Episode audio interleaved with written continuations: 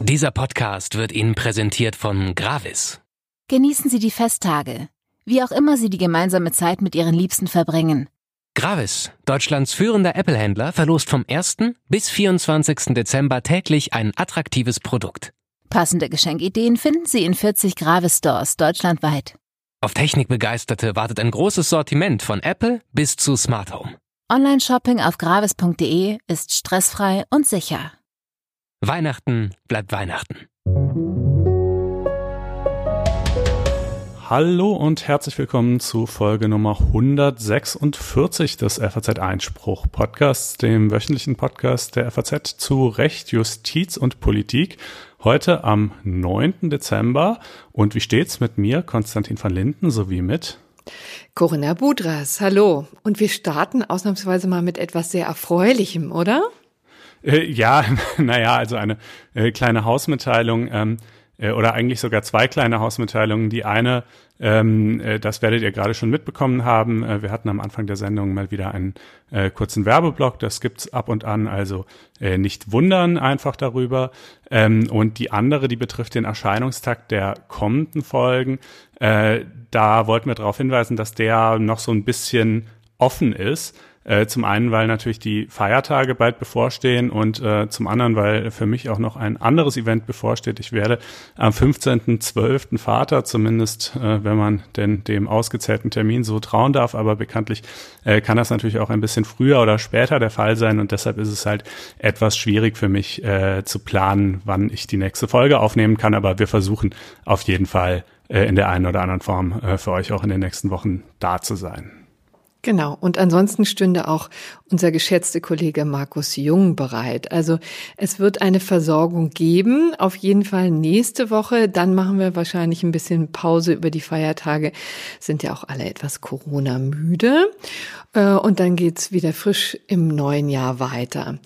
Äh, und wir kommen heute auch an einen kleinen Corona-Block nicht herum, aber es gibt ja auch ähm, doch einiges Neues, insbesondere was das Thema Impfen angeht.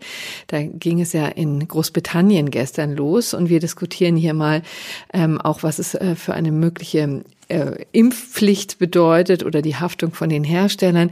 Ich habe natürlich auch, ähm, äh, wir dürfen natürlich nicht vergessen, dass es jetzt auch schärfe Regeln gibt in Bayern und äh, Sachsen und womöglich auch in dem einen oder anderen Bundesland. Ähm, das werden wir besprechen. Dann gibt es neueste Entwicklungen in dem Drama um die Rundfunkgebühren, die uns Konstantin mal näher bringt. Und wir schauen uns ein Urteil des äh, Oberlandesgericht München an, das Facebook erlaubt, von seinen Nutzern Klarnamen zu fordern und äh, eben nicht nur Pseudonyme, sich auf Pseudonymen auszuruhen. Das dürfen Nutzer eigentlich nicht bei Facebook.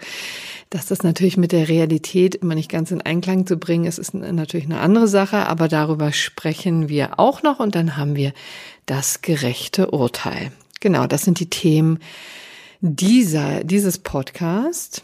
Ja, Merkel, Stichwort Corona-Update, hat ja eine sehr engagierte Rede im Bundestag gehalten. Ja, da brennt äh, dann die Hütte, wie es ja jetzt immer so schön heißt, ne? Ja. Ja. Äh, so mit Blick auf die bevorstehenden Weihnachtstage und die Tatsache, dass ja eben leider doch die bisherigen Maßnahmen vielleicht nicht in dem Ausmaß gefruchtet haben, in dem man das gehofft hatte. Ja, denn gerade heute am Mittwoch haben wir eben neuen äh, Höchststand leider zu vermelden, äh, was die Corona-Toten angeht. Erstmals 590 ähm, pro Tag. Das ist natürlich etwas, was äh, die Politik nicht kalt lassen kann, wo sie handeln muss.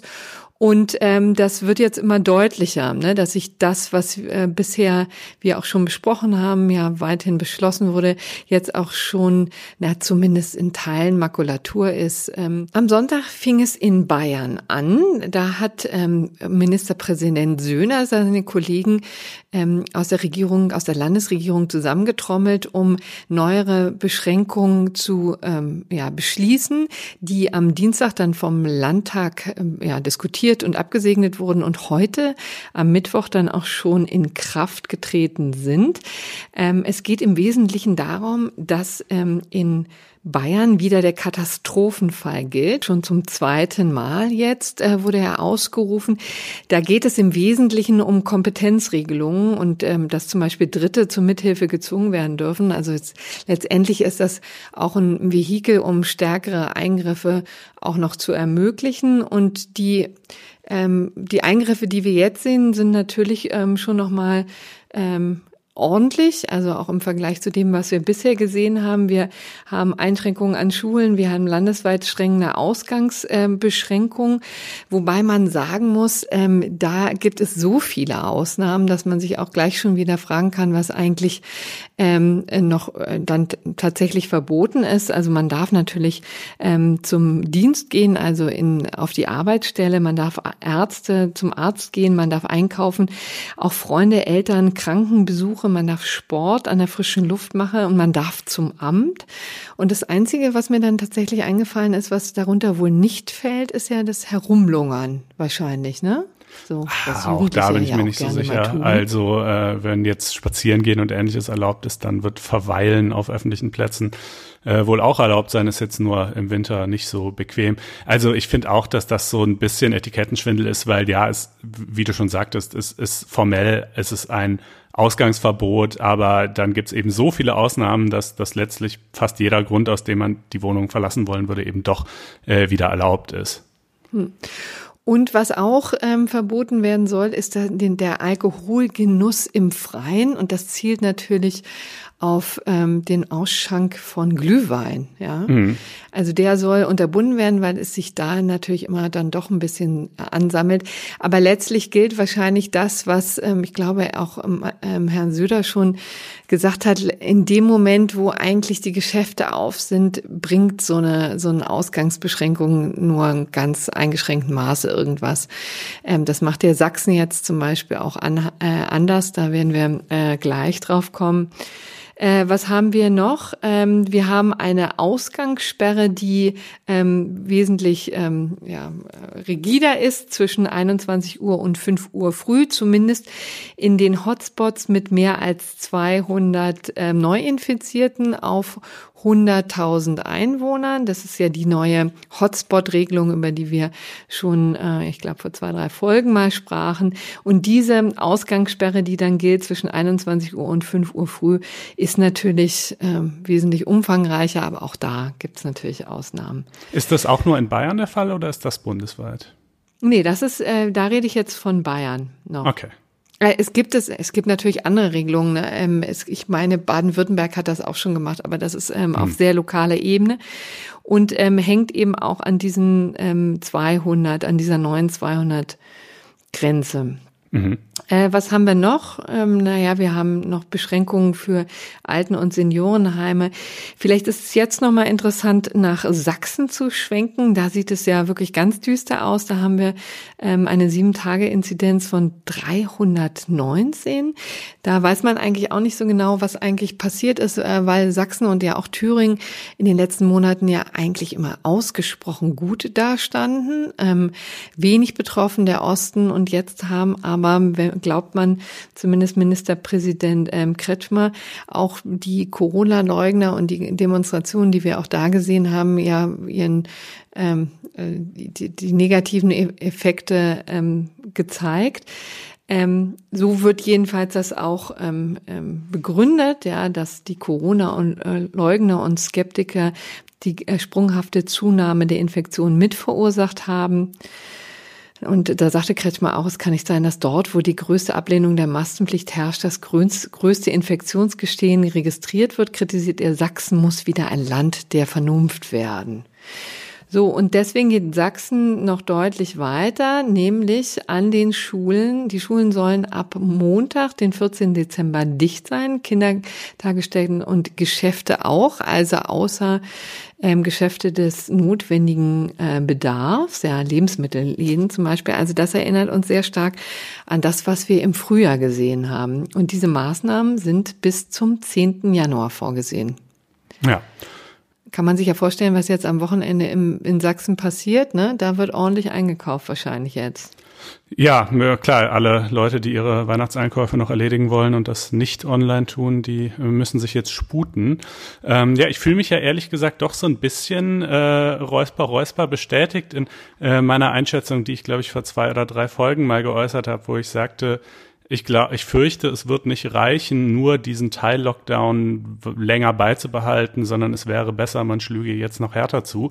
Äh, und wir haben ja eben heute auch im Bundestag von Angela Merkel eine sehr engagierte, auch für ihre Verhältnisse oder nicht nur für ihre Verhältnisse, aber ganz besonders für ihre Verhältnisse äh, sehr emotionale Rede gesehen, ähm, äh, wo sie also auch sagt, es, es ist doch nicht zu fassen und wie werden wir denn in der Zukunft ähm, auf, auf diese Tage und Wochen zurückblicken, wenn wir vor dieser Jahrhundertaufgabe stehen und es irgendwie nicht hinkriegen, ähm, äh, die Weichen vorher so zu stellen, dass wir dann für die paar Weihnachtstage ähm, gute Voraussetzungen haben. Denn das Tragische an der Lage ist ja so ein bisschen, der Impfstoff, über den wir gleich auch noch äh, im Detail sprechen werden, kommt bald. In Großbritannien hast du gerade gesagt, ist es schon losgegangen. In Deutschland wird es Anfang kommenden Jahres dann vermutlich auch losgehen. Das heißt, es ist ein Ende in Sicht, Klammer auf, man weiß auch noch nicht ganz genau, wie viel der Impfstoff exakt bringen wird. Auch da gibt es noch offene Fragen, aber auf jeden Fall wird er natürlich ein großer Fortschritt sein, Klammer zu.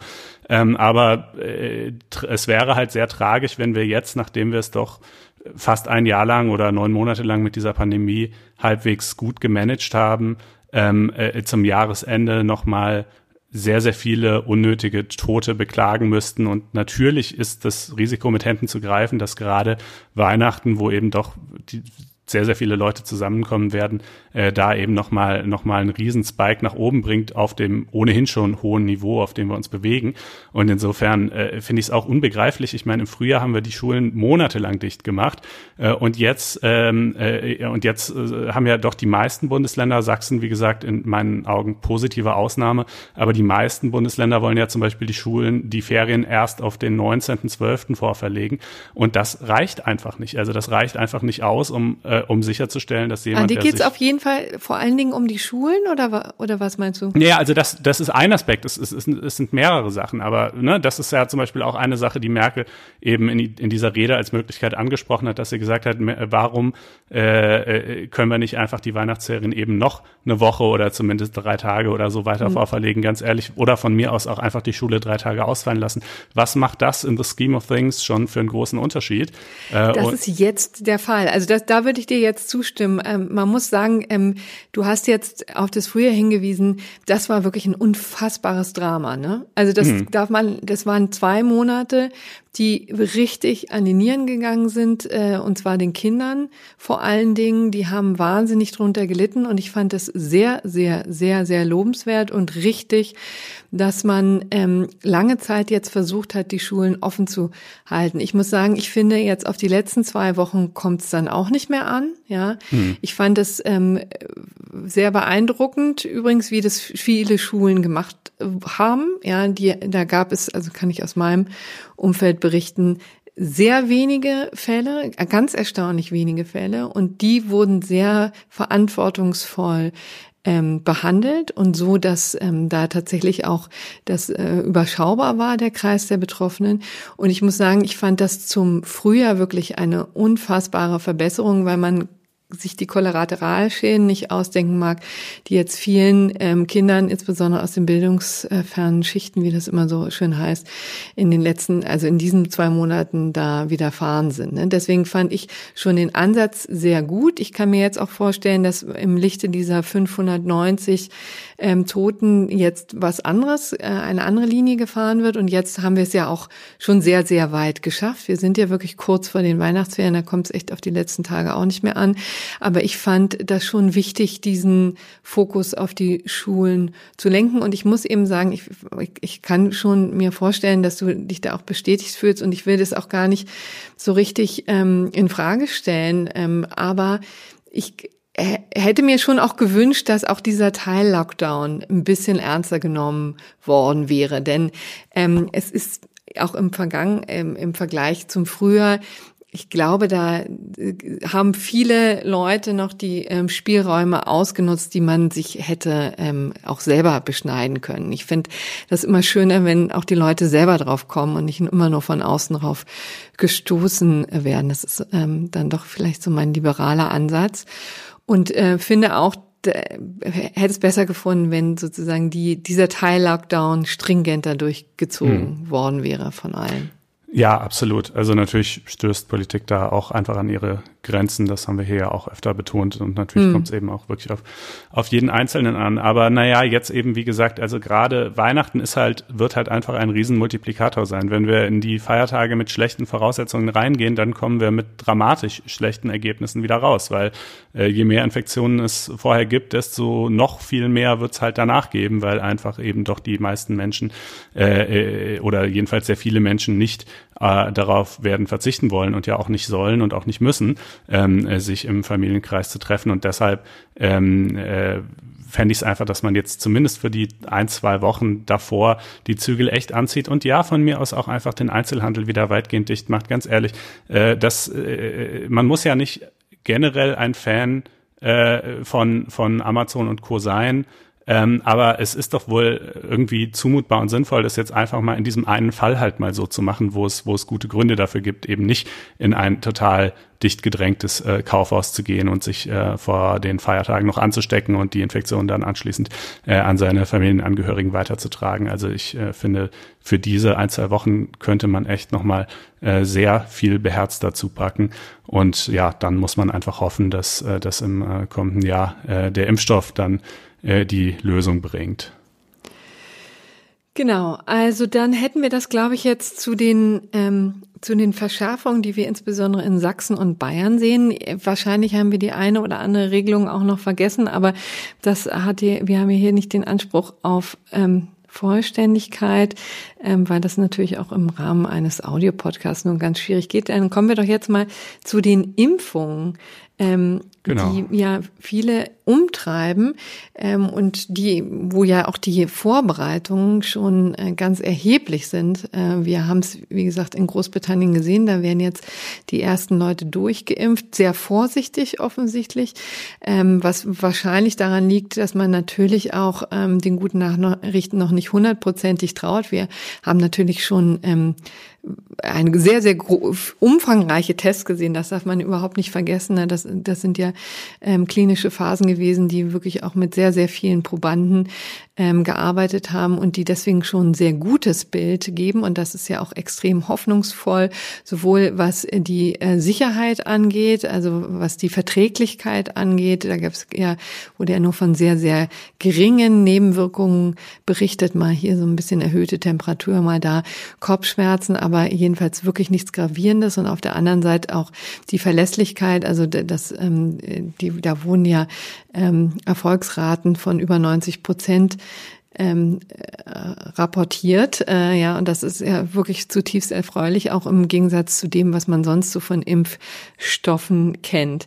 Ähm, wir haben jetzt natürlich Vorbereitungen einerseits logistischer Art, also da werden natürlich überall im Land Impfzentren aufgebaut, äh, da häufen sich auch die Reportagen. Und wir haben jetzt ähm, auch die Empfehlungen der Ständigen Impfkommission, die ähm, ziemlich deutlich dargelegt hat, wie jetzt äh, zu Verfahren ist. Ähm, also natürlich mit den Risikogruppen beginnen, mit den älteren Menschen, aber eben auch mit dem Personal, das äh, dem Coronavirus häufiger ausgesetzt wird, also Ärzten, Pflegern, Ärztinnen und Ärzten, Pflegerinnen und Pfleger. Ähm, Sie wissen, was ich meine, liebe Hörerinnen und Hörer. Nein, ich nahm bis ähm, eben an, dass die Impfkommission empfehlen würde, dass nur äh, Männer äh, vorrangig geimpft werden. Ist das so? Ja, ja. Ähm, ein kleiner Scherz am Rande. Nee, ähm, also wo war ich stehen geblieben? Also ähm, es gibt aber auch Rufe, die ähm, da laut werden, ob man das nicht auch noch in Gesetzesform gießen muss. Ja, also weil in der Tat, das sind ja eben erstmal wirklich nur Empfehlungen. Ne? Diese Impfkommission, die jetzt vielleicht man vorher auch noch nicht unbedingt gekannt hat, äh, die ist ja, glaube ich, beim Robert Koch Institut angesiedelt. Äh, die mhm. hat eben diese, diese Empfehlungen, die wir auch gerne in die Shownotes äh, packen und verlinken, äh, so veröffentlicht. Die klingen ja auch durchaus erstmal absolut äh, sinnvoll und nachvollziehbar. Ähm, äh, aber trotzdem könnte man ja sagen, das ist ja doch auch irgendwie eine, eine recht gewichtige Frage.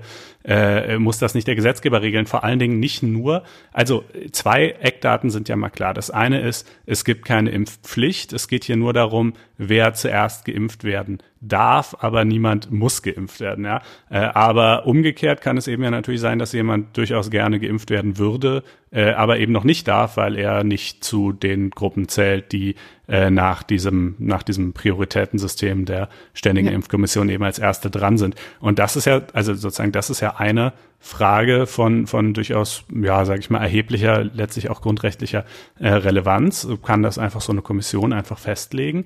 Ähm, und dann gibt's natürlich im Übrigen auch noch ein paar andere ähm, äh, Fragen an den Gesetzgeber, die daran anknüpfen. Ja, also zum Beispiel solche Regelungen, wie sie derzeit bestehen, dass wenn man nachweislich Kontakt mit äh, jemand hatte, der positiv getestet wird, dass man sich dann in Quarantäne zu begeben hat oder solche Dinge. Die ergeben ja aber keinen Sinn mehr in Bezug auf Personen, die dann geimpft sein werden. Ähm, also auch da muss man ja an, bei, bei den diversen Verordnungen, die wir eben haben, an verschiedenen Stellen eigentlich nachsteuern, um, um dem dann auch Rechnung zu tragen. Ja, die Frage ist, wärst du denn für so eine gesetzliche Regelung? Ich hatte, hätte da das die Bedenken, dass das die Sache doch extrem starr macht. Ne? Man muss ja sagen, also das wird hier eine logistische Mammutaufgabe in den nächsten Monaten. Da darf man sich nichts vormachen. Und da wird auch nicht alles hundertprozentig laufen. Und meine Horrorvorstellung ist ja, dass es zu ähm, zu ähm, äh, Engpässen kommt, also nicht zu Engpässen kommt, sondern zu einem plötzlichen Stillstand, weil Dinge unklar sind, ja, weil zum Beispiel ähm, klar ist, wir haben jetzt nicht noch nicht alle von der Risikogruppe ähm, geimpft, ja, aber können eben nicht weitermachen, weil es noch ein paar fehlen. Wir wissen nicht genau, wie viele da fehlen. Wir äh, vielleicht weigern die sich auch und dann können wir nicht weitermachen äh, mit der nächsten Gruppe, ähm, weil das gesetzlich so festgelegt ist. Also da würde ich mir schon wünschen, dass es eine gewisse ja, Flexibilität gibt, äh, die vielleicht auch einem gewissen äh, pra Pragmatismus geschuldet ist. Ne? Ja, ja, das, nee, das sicherlich. Ähm, aber man könnte ja auch versuchen, eine es halt in Gesetzesform zu gießen, aber trotzdem in einer Art und Weise, die ähm, äh, die äh, jetzt nicht irgendwie zu, zu irgendwelchen idiotischen in, in äh, dann in der Praxis führt. Ähm, äh, ich glaube, es ist wie bei vielen anderen Eingriffen in dieser ganzen Corona-Debatte auch ähm, mehr so eine, ich sag mal, eine Sache der Form halber, dass man einfach sagt, äh, das ist ein sehr gewichtiges Thema, äh, das sollte demokratisch legitimiert und durch den Gesetzgeber beschlossen sein. Unabhängig davon, dass die Gesetzregelung, die der Gesetzgeber träfe, vielleicht ganz ähnlich oder sogar identisch äh, zu dem Zustand wäre, mhm. den man eben auch andernfalls äh, im Verordnungswege beziehungsweise über die Empfehlung der Impfkommission erreicht.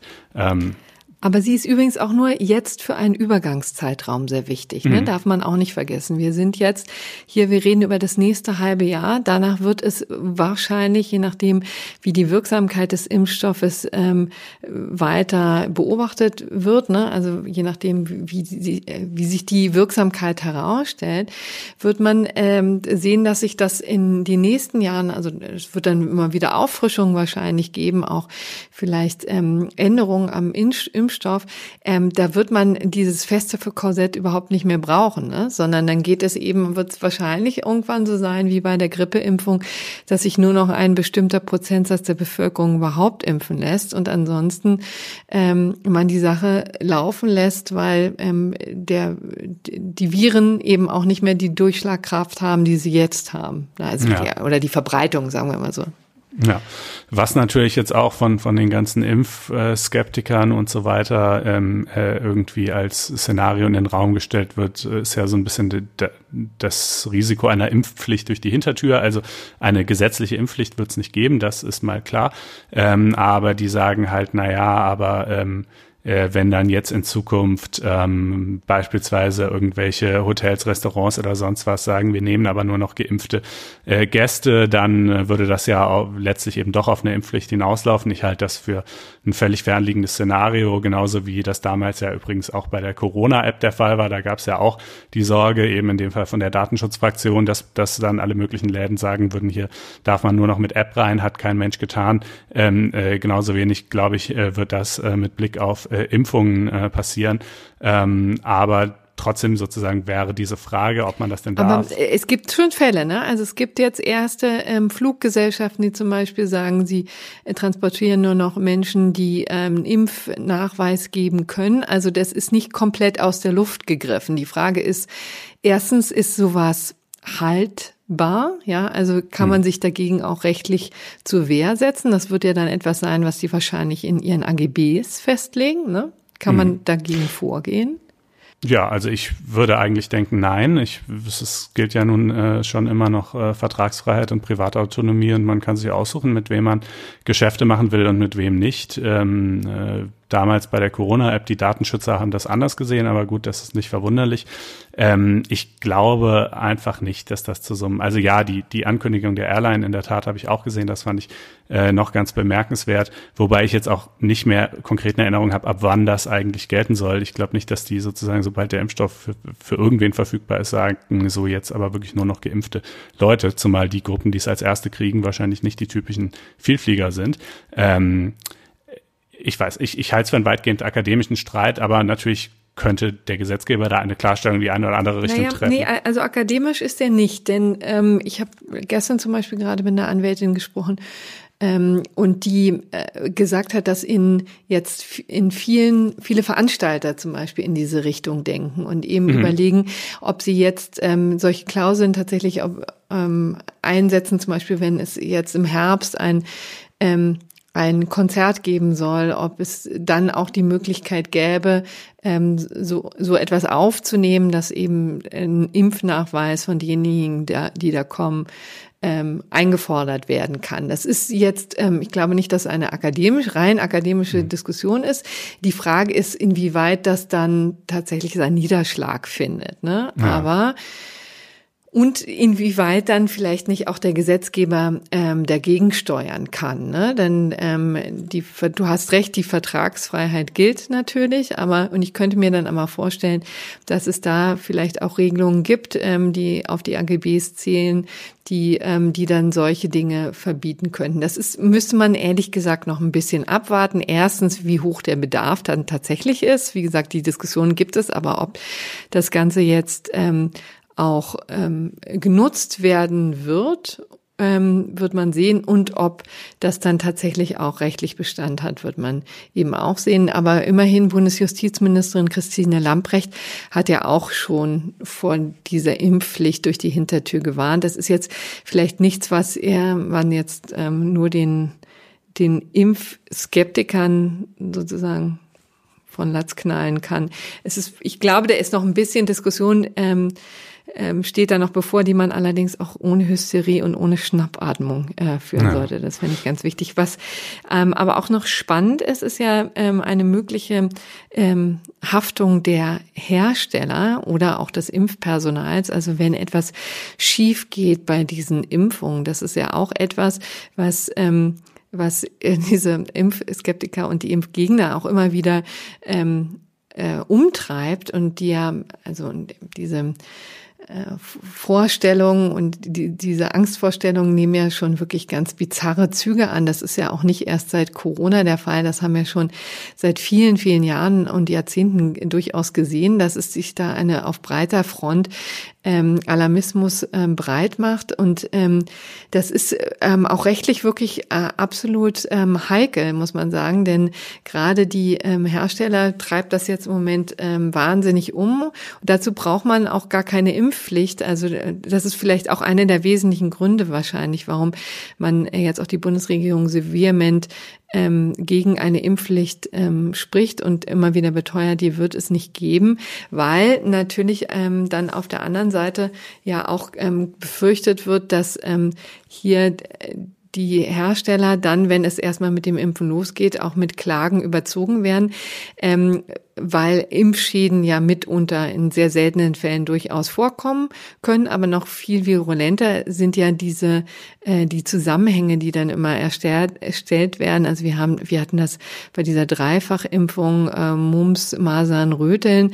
Ähm, ich glaube, das ist, das geht zurück in die 90er Jahre, wo es ähm, auch Gerichtsverfahren in Großbritannien gab, wo äh, tatsächlich ein, äh, ein Zusammenhang zwischen ähm, der Krankheit ähm, Autismus äh, und diesen ähm, Mehrfachimpfungen gezogen wurde. Also wurde wirklich behauptet, dass ähm, durch diese Mehrfachimpfungen Autismus ausgelöst werden kann. Und das ähm, ging über viele, viele Jahre und äh, ist inzwischen hinreichend widerlegt. Aber das ist natürlich eine Gefahr, in der ähm, die Pharmaindustrie dann steckt, ne? dass natürlich dann Zusammenhänge gebracht werden, die ähm, die vielleicht auf den ersten Blick eine gewisse Virulenz haben, aber oder oder die auf den, also ehrlich gesagt, ich selbst bei Autismus, äh, bei Autismus kann ich mir jetzt auch gar nicht vorstellen, sozusagen, wie dieser Zusammenhang ähm, erklärt ähm, werden kann, äh, vernünftigerweise. Aber ähm, es gibt ja tatsächlich auch viele Familien, die sowas fürchten, Eltern, die sowas für ihre Kinder fürchten.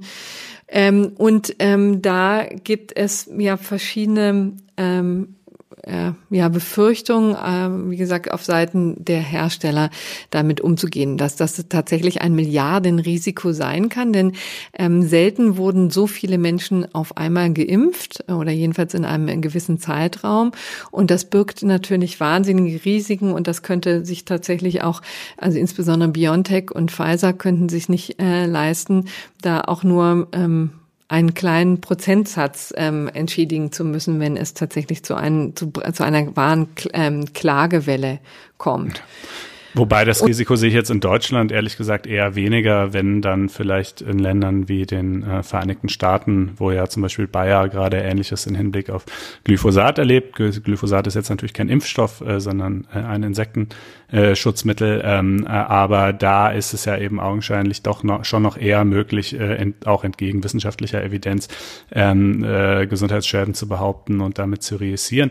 Ähm, anders eigentlich würde ich sagen, hierzulande natürlich ist kein Unternehmen davor gefeit, mit unberechtigten und im Ergebnis unbegründeten Klagen überzogen zu werden, aber die Verfahren gewinnt es dann ja auch, ja.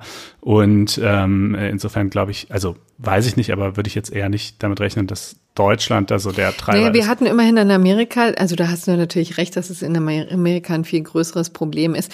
Da ähm, lag quasi die Impfproduktion auch über weite Teilen brach, einfach weil ähm, die Klagen zu, äh, zu stark überhand nahmen. Und ähm, ähm, und in, in Großbritannien ist es ja jetzt auch so, da haben wir jetzt ja die Notzulassung gesehen ähm, und auch die ähm, das ging einher mit dem Versprechen der Regierung, die äh, mögliche ähm, also Haftungen zu übernehmen der Hersteller. Also die wurden freigestellt von Schadensersatzansprüchen. Und da gibt es jetzt eben die Möglichkeit, ähm, also natürlich, wenn ausnahmsweise tatsächlich schwere Impfschäden ähm, auftreten sollten, bleiben natürlich die Patienten nicht schutzlos. Ne? Das muss man ja auch sagen.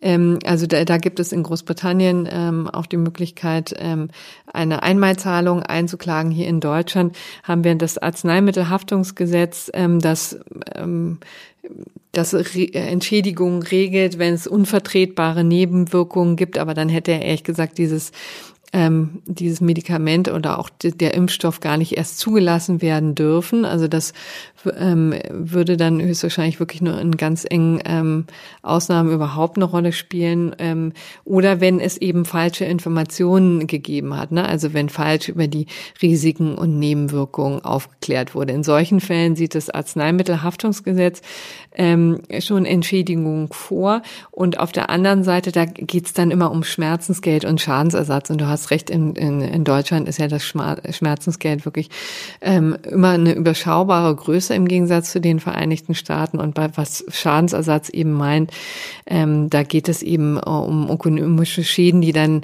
erlitten werden, etwa weil man äh, im schlimmsten Fall berufsunfähig wird ähm, oder Haushaltshilfen benötigt oder sowas. Und dann gibt es auch noch eine andere Regelung im Infektionsschutzgesetz wo es äh, ebenfalls ähm, darum geht, was passiert, wenn Impfungen ähm, ausnahmsweise mal schiefgehen. Aber das sind hier jedenfalls ähm, auch wirklich Ausnahmen, kann man sich gut vorstellen, aber nichtsdestotrotz auch etwas, was ähm, vielleicht so ein bisschen Drohpotenzial entfaltet, weil es, muss man ja sagen, auch immer wieder Anwälte gibt, die äh, versuchen auch so etwas Kapital zu schlagen. Aber jetzt warten wir in der Tat auch mal ab. Ich bin ja auch niemand, der ähm, immer ja, also ich finde das immer ganz schrecklich, wenn jetzt gerade was die Impfung angeht, immer erst auf ähm, darauf hingewiesen wird, was alles schiefgehen kann. Ja, genau, das wäre mir zum Abschluss schon nochmal wichtig zu betonen, weil wir jetzt viel über die Möglichkeit äh, solcher Klagen und so weiter gesprochen haben. Es gibt bisher absolut keinen Grund anzunehmen, dass dieses äh, Vakzin schwere, gravierende, langfristige äh, Nebenwirkungen hat, was es natürlich schon hat, wie du ja eingangs sagtest, wie fast alle Impfungen, dass man sich eben mal ein paar Tage lang irgendwie vielleicht ein bisschen schlapp oder vielleicht auch leicht fiebrig oder ähnliches fühlt. Das scheint in der Tat hier sogar ein bisschen ausgeprägter zu sein als äh, beispielsweise bei der Grippe oder verschiedenen anderen Impfungen, aber trotzdem total im Rahmen und letztlich äh, harmlos und auch nichts, worüber irgendjemand klagen würde. Und eben irgendwelche schweren Nebenfolgen klar, man kann es nicht mit hundertprozentiger Sicherheit sagen, einfach weil natürlich die Tests äh, zwar schon umfassend waren und zehntausende Probanden umfasst haben, aber eben nicht äh, zehn und hunderte Millionen von Menschen umfasst haben. Also klar, eine äh, sozusagen ein minimales Restrisiko verbleibt wahrscheinlich, aber es ist keineswegs gesagt, dass das überhaupt auch nur in einem einzigen Fall so sein wird. Und wenn, dann spricht jedenfalls alles dafür, dass die Zahl der Fälle so gering sein wird, dass es unter Risikoabwägungsgesichtspunkten definitiv sinnvoller ist, sich impfen zu lassen, als zu riskieren, dass man sich das Coronavirus einfängt, welches ja bekanntlich äh, seinerseits eben auch ganz erhebliche und vor allen Dingen, wenn man Pech hat, auch sehr langfristige äh, Folgen ähm, zeitigen kann. Ähm, genau, also das, das vielleicht zum, zum Thema Impfen und, und äh, mögliche Klagen und so weiter. Äh, ich finde es halt, wird es auch noch, das wird, glaube ich, auch noch ein interessanter Punkt sein, das hatte ich eingangs ganz kurz erwähnt. Ähm, äh, darüber hatten wir auch im Frühjahr gesprochen, damals unter der Überschrift, müssten nicht eigentlich Leute, die sich schon infiziert haben, gesundet sind und nun zumindest für einen gewissen Zeitraum immun sind, müssten die nicht eigentlich von den ganzen Corona-Vorgaben ausgenommen werden, ähm, weil von denen ja keine Gefahr ausgeht? Oder ist es in Ordnung, wenn die Vorgaben für die trotzdem weiter gelten, einfach damit äh, nicht so eine äh, damit nicht andere Leute das sehen und denken, ach Mensch, der hält sich an nichts, na dann muss ich auch nicht. Also damit sozusagen die allgemeine Normbefolgungsbereitschaft äh, hoch bleibt, ähm, obwohl es gegenüber diesen einzelnen Personen eigentlich keinen vernünftigen Grund gibt, dass die sich irgendwelchen Beschränkungen unterwerfen müssten. Und diese Frage wird natürlich eben mit der Einführung der Impfung und der weiteren Verbreitung der Impfung dann äh, ja immer akuter werden und, und mehr und mehr Leute betreffen. Und irgendwann wird da sicherlich der Punkt erreicht sein, wo man dann doch wird sagen müssen, nee, das, das kann man jetzt echt nicht mehr den ganzen Impf Geimpften abverlangen, dass sie sich immer noch an äh, alle Einschränkungen halten, obwohl es äh, irgendwie eigentlich sinnlos bei ihnen wäre. Ähm, also das wird sicherlich, das wird sicherlich so ein ganz äh, spannender Wettlauf zwischen der Durchimpfungsrate einerseits und dann eben der äh, Bereitschaft zur Normbefolgung beim, äh, bei der Restbevölkerung andererseits. Mhm. Äh, aber darauf kommen wir bestimmt auch in den kommenden Wochen nochmal genauer zu sprechen. Äh, ich glaube, beschließen kann man das Thema noch mit einem kurzen Hinweis auf einen Beitrag auf FAZ Einspruch, der sich der Rechtslage für Probanden widmet. Darüber haben wir jetzt noch gar nicht gesprochen, aber äh, diese Menschen gibt es ja schließlich auch, die sich eben erstmal für die Studien zur Verfügung stellen, um sicherzustellen, dass so ein äh, Impfstoff dann auch äh, tatsächlich sicher ist und äh, wirkt und so weiter. Und da muss man leider sagen, da liegt einiges im Argen. Äh, es ist unklar, wie groß die praktischen Auswirkungen sind, aber die Rechtslage ist jedenfalls ziemlich defizitär in Deutschland. Äh, wen das im Detail interessiert, der kann es nachlesen, sofern er denn ein Einspruch-Abo hat. Und sofern er noch keines hat, kann er auf faz.net-einspruch testen gehen und sich dort ein kostenloses vierwöchiges Probeabo klicken. Gut, dann ähm, lassen wir jetzt diesen Block und kommen zu den neuesten Entwicklungen, die es im Rundfunkbeitrag gibt, ne? Ja, da hat sich seit der letzten Sendung tatsächlich eine ganze Menge getan. Zuerst gab es Querelen innerhalb der CDU. Äh, Holger Stahlknecht, Innenminister und Fraktionsvorsitzender, wurde wegen eines äh, verunglückten Interviews einerseits entlassen, äh, in seiner Funktion als Innenminister und ist andererseits zurückgetreten in seiner Funktion als CDU-Fraktionsvorsitzender. Das hat aber nicht dazu geführt, dass deshalb jetzt auch die CDU-Fraktion als Ganzes ins Wanken geraten wäre. Die ist äh, vielmehr bei ihrem Nein zur Erhöhung des Rundfunkbeitrags geblieben. Ähm, und äh, wir haben ja das Dilemma letzte Woche schon geschildert, ähm, dass man eben, also äh, am liebsten wäre es Rainer Hasselhoff gewesen, er hätte die Abgeordneten irgendwie zu einem Ja bewegen können. Das erwies sich aber als unmöglich. Und dann wollte er aber wenigstens vermeiden, dass es zu einer Parlamentsabstimmung kommt, in der seine Abgeordneten öffentlich genauso stimmen wie die AfD ähm, und äh, damit dann eben ja auch die Sache verhindern würden. Äh, und äh, dann hat man nach Lösungen gesucht. Letzte Woche hat man noch gesagt, da hatte der Hasselhoff erst gehofft, dass der Medienausschuss des Parlaments äh, die Sache zurückverweist an die an die äh, übrigen Länder bzw. deren Ministerpräsidenten mit dem Auftrag, äh, man solle das doch alles bitteschön nochmal prüfen und gucken, insbesondere ob die Empfehlung, den Beitrag um 86 Cent zu erhöhen, äh, äh, ob die nicht sozusagen jetzt im Lichte der Corona-bedingten Wirtschaftskrise überdacht werden könne. Denn diese Empfehlung, die stammte ja aus einer Zeit äh, vor Corona, als das äh, noch nicht absehbar war. Ähm, äh, das war die Hoffnung von Hasselhoff. Das ging aber auch nicht, denn ähm, um äh, damit der Medienausschuss das eben hätte tun können, hätten da SPD und Grüne mitwirken müssen, die natürlich entsprechend ihrer Sitzverteilung im Landesparlament eben auch äh, Abgeordnete haben, die in diesem Medienausschuss sitzen und äh, ohne deren Stimmen hätte es nicht gereicht. Und die waren dazu nicht bereit, denn die wollen ja gerade im Gegenteil ausdrücklich, dass der, äh, dass die äh, Beitragserhöhung in der derzeitigen Form durchgeht.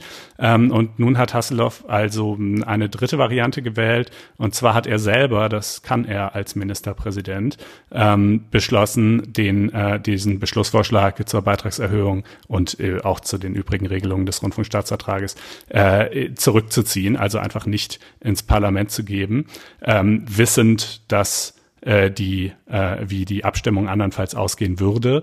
Ähm, er hat das mit einer Protokollnotiz versehen, ähm, der Fraktionsvorsitzenden, wo eben auch drin steht, äh, warum sie das machen, nämlich weil sie wissen, dass es sowieso keinen Erfolg haben würde, wenn man es zur Abstimmung stellen würde.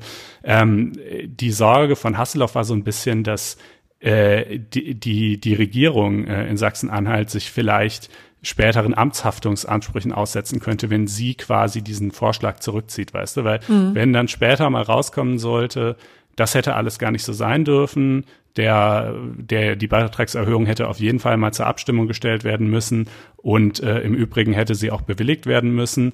Äh, und äh, dazu kam es aber nicht, weil sie eben von Hasselhoff jetzt zurückgezogen wurde. Dann so war eben die Sorge in der sachsen-anhaltinischen Staatskanzlei, könnte das vielleicht auch Amtshaftungsansprüche begründen. Äh, davon meint man sich jetzt aber jedenfalls äh, gefeit oder geschützt zu haben durch diese Protokollerklärung, die halt also klarstellt. Also Amtshaftungsansprüche, um das nochmal zu klären, vom öffentlich-rechtlichen Rundfunk, der vielleicht dann von Sachsen-Anhalt die entgangene Erhöhung einfordert oder wie muss man sich das vorstellen? Genau, so, müsst, so müsste man sich das vorstellen. Ich weiß ehrlich gesagt nicht, ob das wirklich so das realistischste aller Szenarien ist, aber natürlich, das war jedenfalls in der sachsen-anhaltinischen Staatskanzlei augenscheinlich schon die äh, verbreitete Sorge. Ähm, klar, wenn man selber der potenziell Betroffene eines Amtshaftungsanspruchs ist, dann äh, ist man natürlich äh, immer äh, besonders äh, besorgt, auch wenn der Rest des Landes das jetzt vielleicht nicht als Hauptschauplatz äh, dieses Streits gerade empfindet. Ähm, lange Rede, kurzer Sinn. Es geht jetzt also eben nicht in den Landtag und damit ist die Beitragserhöhung einstweilen gescheitert. Im Rundfunkstaatsvertrag steht nämlich auch drin, dass wenn nicht alle Länder bis Jahresende zugestimmt haben, der ganze Vertrag gegenstandslos wird. Also man kann jetzt auch nicht einfach irgendwie im Januar sagen, wir haben es uns anders überlegt oder so, oder vermutlich eher im Juli nach den nächsten Landtagswahlen. Ähm, und die Sender haben in der Tat äh, dann auch prompt angekündigt äh, zu klagen. Ähm, das hatten wir ja in der letzten Sendung schon äh, angesprochen und auf die Entscheidung des Bundesverfassungsgerichts aus 2007 hingewiesen, äh, in der es eben hieß, ähm, äh, man darf man darf möglicherweise unter Umständen schon die Empfehlung der KEF, wie sie dann im Rundfunkstaatsvertrag sich abbildet, äh, unterschreiten, aber eben nicht einfach so, nicht nach Belieben, nicht, nicht aus irgendwelchen Gründen heraus, beispielsweise nicht, weil man findet, ähm, die ostdeutschen Bundesländer kommen zu wenig vor oder die Berichterstattung ist zu unausgewogen oder äh, es gibt zu viel Unterhaltung und zu wenig Information oder oder oder. Ja, also diese ganzen inhaltlichen Unzufriedenheiten, die man äh, ja durchaus haben kann, ähm, die kann man haben und die kann man auch ähm, versuchen sozusagen in den politischen Prozess einzubringen, aber nicht an dieser Stelle, nicht bei der Bewilligung des Rundfunkbeitrag, sondern das hätte quasi einen Schritt früher erfolgen müssen bei der Verabschiedung des Medienstaatsvertrags. Äh, ich glaube im November diesen Jahres war das sogar oder also jedenfalls war relativ kurzem, äh, der eben auch äh, den den Programmauftrag für die öffentlich-rechtlichen Rundfunkanstalten formuliert. Das wäre die Zeit und der Ort gewesen. Da hat man sich aber eben auf keine großen äh, inhaltlichen Reformen einigen können. Und ähm, wenn es jetzt also um die eigentliche Beitragserhöhung geht, dann darf die eben nur aus einem sehr beschränkten Katalog von Gründen versagt werden. Aber, aber ein Grund, der halt schon in Betracht kommt, ist eben, dass man also es vermeiden möchte, äh, die, die Beitragszahler einer übermäßigen Belastung auszusetzen. Und dabei kann insbesondere auch, so hieß es in der Entscheidung aus 2007, eine geänderte wirtschaftliche Lage eine Rolle spielen. Und da äh, kann man natürlich durchaus argumentieren, dass wir jetzt also eine solche geänderte wirtschaftliche Lage haben, äh, mit Blick auf die Corona-Krise.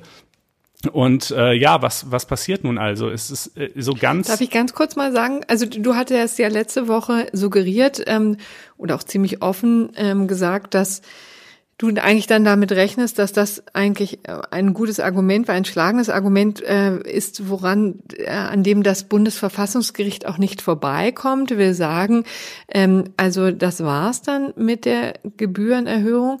Ich wollte nur kurz darauf hinweisen, dass äh, Christian Rath, unser geschätzter Kollege, der viel für die Taz zum Beispiel schreibt, aber in einem Gastbeitrag jetzt für die LTO ähm, die gegenteilige Auffassung vertreten hat, der hat ähm, gesagt, durch diesen Mechanismus Journalismus hat sich, ähm, Herr, ähm, hat sich im Grunde genommen Herr Haseloff ähm, die Gelegenheit beraubt, überhaupt das Ganze zu begründen. Also deswegen ähm, steht das jetzt einfach nur als Ablehnung im Raum, ohne da tatsächlich zum Beispiel auf Corona groß einzugehen oder das nochmal dezidiert darzulegen, warum die wirtschaftliche Situation jetzt eine andere ist.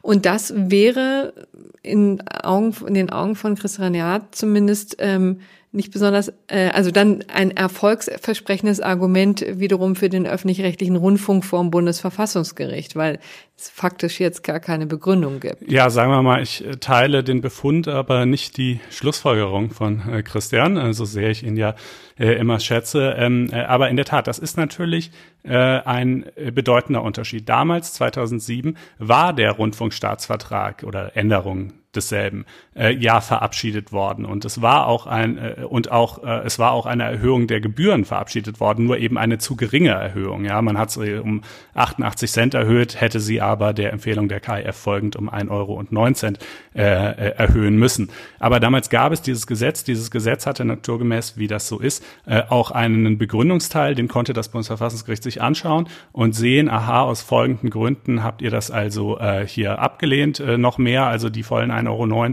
draufzuschlagen. Äh, diese Gründe, die können wir uns jetzt angucken und uns überlegen, ob wir die für tragfähig erachten oder nicht. Und genau, in der Tat, das gibt's jetzt natürlich einfach nicht, weil jetzt, äh, jetzt gab es ja ein Nein oder genau genommen gab es noch nicht mal ein Nein aus Sachsen-Anhalt, sondern mhm. es wurde eben einfach gar nicht zur Abstimmung gestellt, äh, wissend, dass es uns ein Nein gegeben hätte.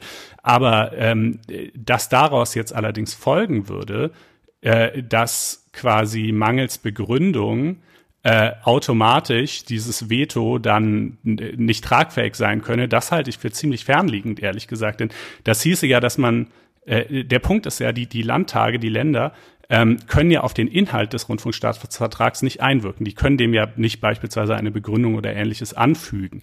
Äh, das heißt, wenn Sie den Staatsvertrag inhaltlich ablehnen, dann können Sie einfach nur Nein dazu sagen. Dann haben Sie keine Form, eine gesetzesförmige Begründung irgendwie in diesen mhm. Prozess noch einzuspeisen, äh, die das Bundesverfassungsgericht dann zum Maßstab nehmen könnte. Das kann ja aber nicht heißen, dass weil das nun mal dieser, dieser ganze Prozess so konstruiert ist, dass jedes Nein automatisch schon deshalb verfassungswidrig wäre, weil es ihm an der Begründung mangelt. Äh, aber in der Tat, und darauf hebe ich auch ab, in, in meinem Text in der FAZ, den wir auch in die Show Notes packen, ist es natürlich schwierig. Denn was soll das Bundesverfassungsgericht jetzt zum Maßstab Maßstab nehmen. Die, die äh, Äußerungen irgendwelcher CDU-Landtagsabgeordneter in den Medien, also das kann es ja wohl irgendwie auch nicht sein. Ähm, ich mhm. weiß nicht, wie das Bundesverfassungsgericht dieses Problem in den Griff kriegen wird. Ähm, äh, und ich weiß auch nicht, wie die Sache im Ergebnis ausgehen wird. Ich würde eigentlich sagen, äh, also wenn es jemals eine Situation gab, in der man von äh, geänderten wirtschaftlichen Verhältnissen sprechen kann, die eine Beitragserhöhung als schwer vermittelbar und zumutbar, so zeigen es ja übrigens durchaus auch die Umfragen zu dem Thema in der Bevölkerung erscheinen lassen, mhm. dann ist es die jetzige. Ähm, aber auf der anderen Seite, klar, finde jemand in deinem Leben, der dich so sehr liebt, wie das Bundesverfassungsgericht den öffentlich-rechtlichen Rundfunk liebt, ja, dann hast du eine Menge richtig gemacht. Äh, insofern ähm, äh, ist es nicht auszuschließen, oder ist es durchaus denkbar, äh, dass sie, dass das Bundesverfassungsgericht ähm, äh, das eben hier kassieren wird? Äh, und zwar in welcher Form dann eigentlich? Weil es ist ja wirklich bizarr. Ne? Wogegen, wogegen genau klagen die Sender eigentlich? Gegen einen Vertrag, der gar nicht beschlossen wurde? Naja, wahrscheinlich legen sie Verfassungsbeschwerde ein mit dem Argument, wir haben ja nun mal diesen quasi grundrechtlichen Anspruch auf bedarfsgerechte mhm. Finanzierung und äh, das Verfahren dafür wurde durchlaufen, aber es ist gescheitert ähm, äh, und äh, aus verfassungswidrigen Gründen gescheitert und irgendwie so wird das, also wird das Bundesverfassungsgericht sich das wahrscheinlich so zurechtbiegen, dass es das jedenfalls mal für zulässig erklärt, diese Verfassungsbeschwerde. Auch das ist schon, wie gesagt, nicht ganz trivial, weil sie sich eigentlich gegen mhm. ein Nichthandeln richtet, ja. Ähm, äh, äh, aber ob es sie dann auch wirklich für begründet erklärt oder ob es nicht eben sagt, ja doch, wir haben hier genau diese veränderte wirtschaftliche Lage, das äh, ja, ist wirklich offen, muss man, muss man, glaube ich, so deutlich sagen. Ja. Nun gut, also das werden wir sehen und dann hier auch ähm, in unserer Chronistenpflicht auch darbieten, wie es denn jetzt nun weitergeht in diesem ähm, Verfahren. Aber jetzt kommen wir erstmal zu Facebook, oder? Äh, ich glaube, jetzt können wir guten Gewissens zu Facebook kommen, ja. Ja, zu einem wesentlich äh, profaneren Thema ist ja vielleicht auch mal ganz schön zwischendrin, ähm, denn es geht um die Klarnamenpflicht, äh, die auf Facebook herrscht. Und das ist schon vielleicht das erste Kuriosum, über das man stolpert. Ähm, so mancher und so mancher darf sich äh, wundern. Äh, Moment, seit wann herrscht auf Facebook Klarnamenpflicht? Ja, schon ein Weilchen ja, haben die, äh, ich glaube, in Ziffer 4 ihrer AGBs festgelegt. Also man muss unter Klarnamen ähm, da auftreten, ähm, das hat ist natürlich also äh, diese diese Diskrepanz zur Wirklichkeit lässt, lässt sich leicht erklären. Es gibt schlicht ein Vollzugsdefizit, ne? Also das ist ganz einfach. Natürlich kann man sich äh, unter Lieschen Müller anmelden, weil ja Facebook bei der Anmeldung nicht nach dem ähm, Namen fragt und auch nicht nach dem Ausweis fragt. Ähm, aber grundsätzlich gilt trotzdem, und das vielleicht ist ja schon Nachricht genug, eine klare Pflicht auf Facebook, die eben auch manchmal äh, eingefordert wird und dann auch die Gerichte beschäftigt, wie hier ähm, in zwei Fällen, die das OLG München, also das Oberlandesgericht München, zu entscheiden hatte. So, und ähm, dann war es hier in diesem konkreten Fall, ich weiß gar nicht genau, was eigentlich vorgefallen ist oder weshalb es zum Streit kam. Ich weiß, dass es bei einem Fall tatsächlich auch um rassistische Postings ging.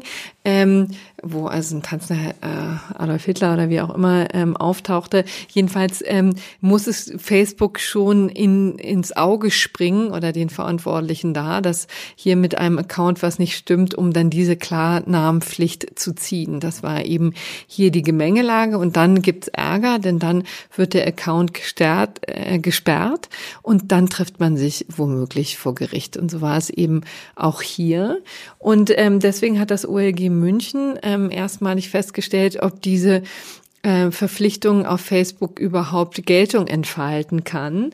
Denn es gibt nämlich in Paragraph 13 Absatz 6 Satz 1 des Telemediengesetzes umgekehrt die Pflicht der Dienstanbieter, die Nutzung unter einem Pseudonym zu ermöglichen. Ja, also das steht da explizit so drin, soweit dies technisch möglich und zumutbar ist. Das ist eben ein entscheidender Zusatz.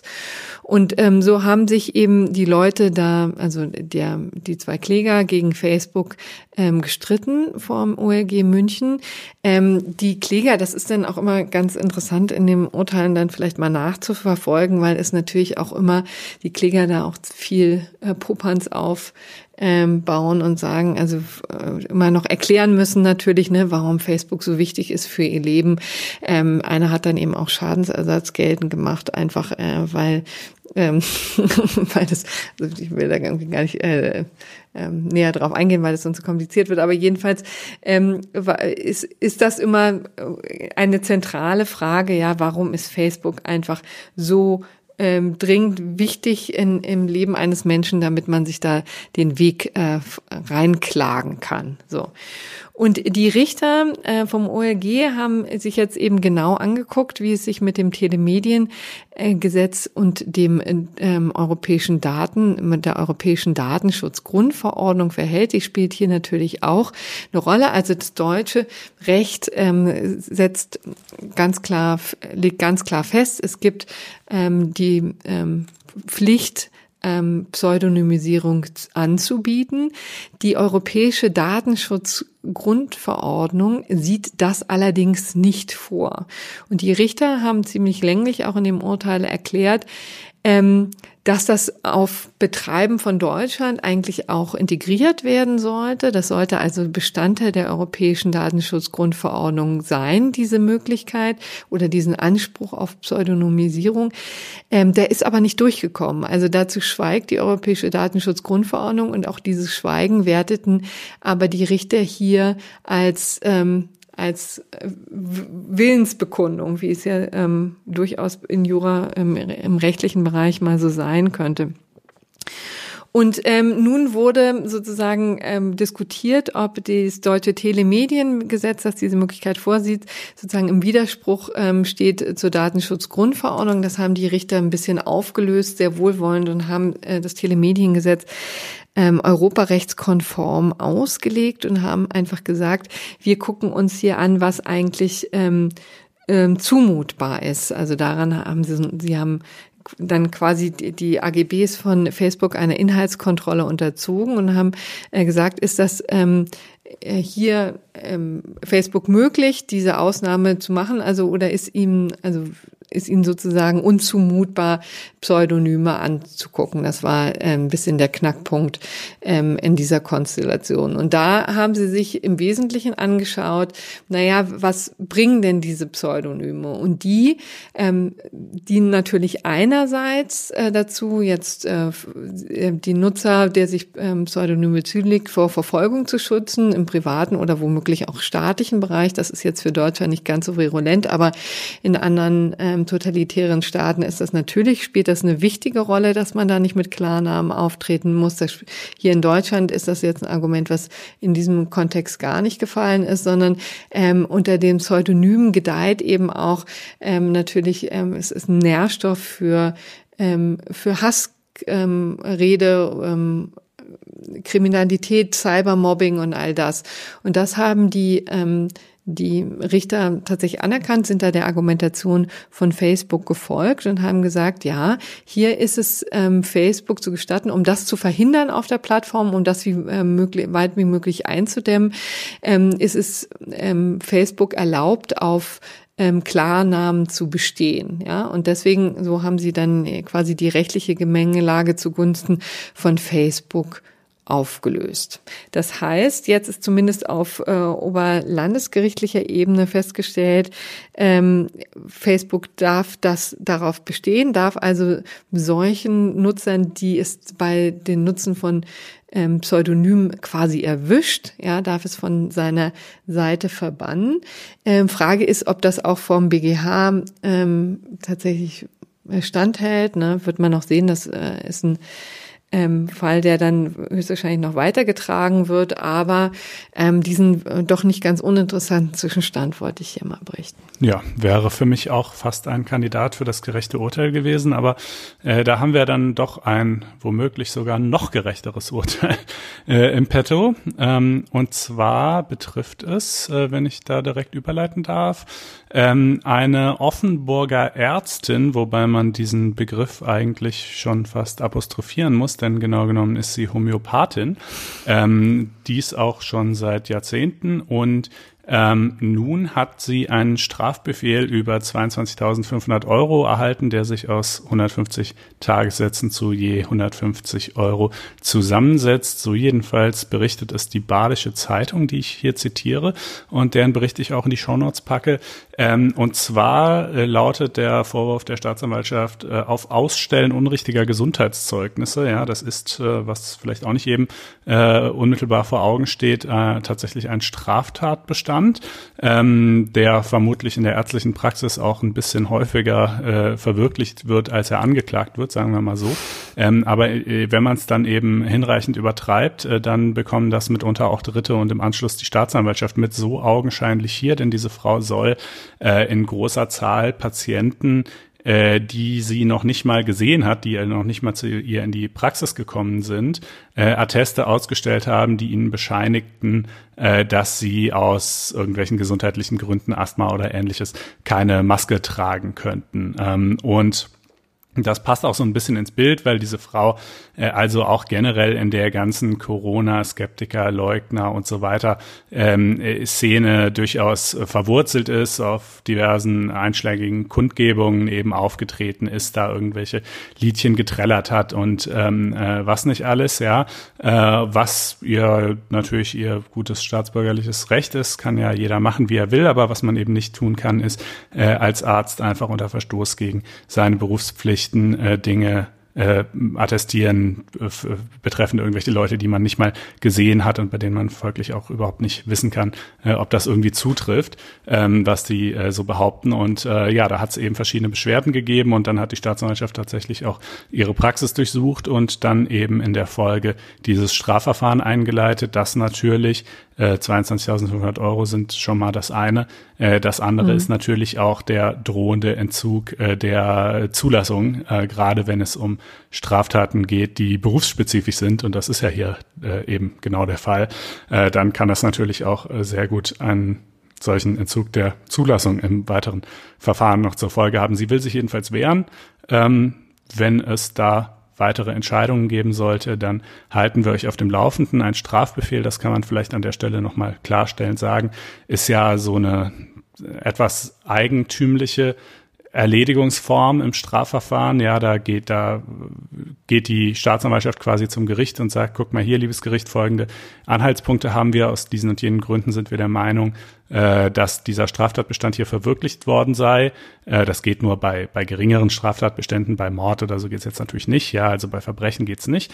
Ähm, und dann guckt sich das Gericht das an und sagt, ja, okay, finde ich überzeugend, ich erlasse Strafbefehl, äh, der dann eben tatsächlich schon eine Strafe formuliert, so wie hier geschehen, 150 Tagessätze, 150 Euro. Und dagegen kann der Betreffende dann natürlich Widerspruch einlegen und dann kommt es zu einem ganz normalen Gerichtsverfahren, so wie diese Frau das augenscheinlich auch beabsichtigt. Äh, aber wenn er das nicht tut, dann nach einer Frist von, ich weiß nicht mehr genau, so und so viele Wochen, vier Wochen, sechs Wochen, äh, sowas in der Größenordnung, äh, erwächst dieser Haftbefehl dann in Rechtskraft und dann ist der quasi wie ein Strafurteil. Ähm, genau. So funktioniert das. Hm. Sag mal, äh, vielleicht nur eine kurze Frage zum Sachverhalt. Ähm, wer hatte sich eigentlich beschwert? Äh, das ist dem Bericht hier nicht so ganz genau zu entnehmen. Also offenbar einfach verschiedene Personen, die das auf Wegen, die mir nicht hier nicht im Detail äh, klar sind, jedenfalls mitbekommen haben, dass da offenbar sehr mhm. äh, eine sehr großzügige ähm, Vergabepraxis bestand. Ähm, genau. Weil das ist ja in der Tat immer so das Dilemma. Ne? Man, wie du ja schon sagtest, man befürchtet ja, dass es ja doch etliche Ärzte gibt, also etliche ist wahrscheinlich jetzt auch übertrieben, ne? aber es äh, gibt ja durchaus in diesem äh, Kreis der Corona-Skeptiker ja auch durchaus medizinisches Personal und da befürchtet man ja, dass äh, da doch das eine oder andere dann mal unter den Tisch läuft ähm, und nie auffliegt, ne? Denn äh, die Behörden haben ja nun wirklich auch äh, etliches andere zu tun. Ja, ja, ja. Ja, das ist natürlich die Leute, die es unmittelbar mitkriegen, die Patienten, die sind ja äh, gerade Nutznießer dessen und insofern ja. eher nicht geneigt, ähm, äh, da Anzeige zu erstatten. Aber äh, hier äh, ist es eben augenscheinlich dann doch äh, gelungen, dass, dass auch ein paar Dritte äh, davon Wind bekommen haben. Ja. So, jetzt sind wir am Ende unseres Podcasts. Nun konnten wir leider ähm, nicht an Corona vorbei, so sind die Zeiten. Ich bedauere ja wirklich sehr, das können wir vielleicht hier an dieser Stelle noch sagen, es ist halt durch dieses blöde Homeoffice und äh, dieses Konferenzsystem, ist es mitunter ähm, schwierig, hier lebhaft zu diskutieren. Ähm, deswegen kommt es häufiger mal zu Monologen. Ich weiß nicht so genau, ob wir das nicht in Zukunft, es wäre schön, schöner, wenn wir das in Zukunft ein bisschen besser unter Kontrolle kriegen können. Ne? Ja, wenn einer unserer technikaffinen Hörer eine gute Lösung für Full Duplex, äh, so ist, glaube ich, dass äh, der Terminus Technicus äh, äh, Konferenzen zum Podcasten kennt, dann kann er die uns gerne mal in den Kommentaren ja. oder auf Twitter oder so mitteilen. Genau, aber ansonsten tun wir natürlich trotzdem unser Bestes und hoffen, äh, es macht euch gleichwohl Spaß beim Zuhören. Wir hören uns ja vielleicht, Fragezeichen, nächste Woche wieder. Äh, wie gesagt, ist mit gewissen Unwägbarkeiten behaftet, aber äh, ihr hört ganz bestimmt von uns und wenn ihr uns abonniert habt, dann seht ihr das ja auch in euren, eurem jeweiligen Podcatcher. In diesem Sinn, vielen Dank für die Aufmerksamkeit, bleibt gesund und bis demnächst. Ja, eine schöne Restwoche. Bis dann. Tschüss. Ciao.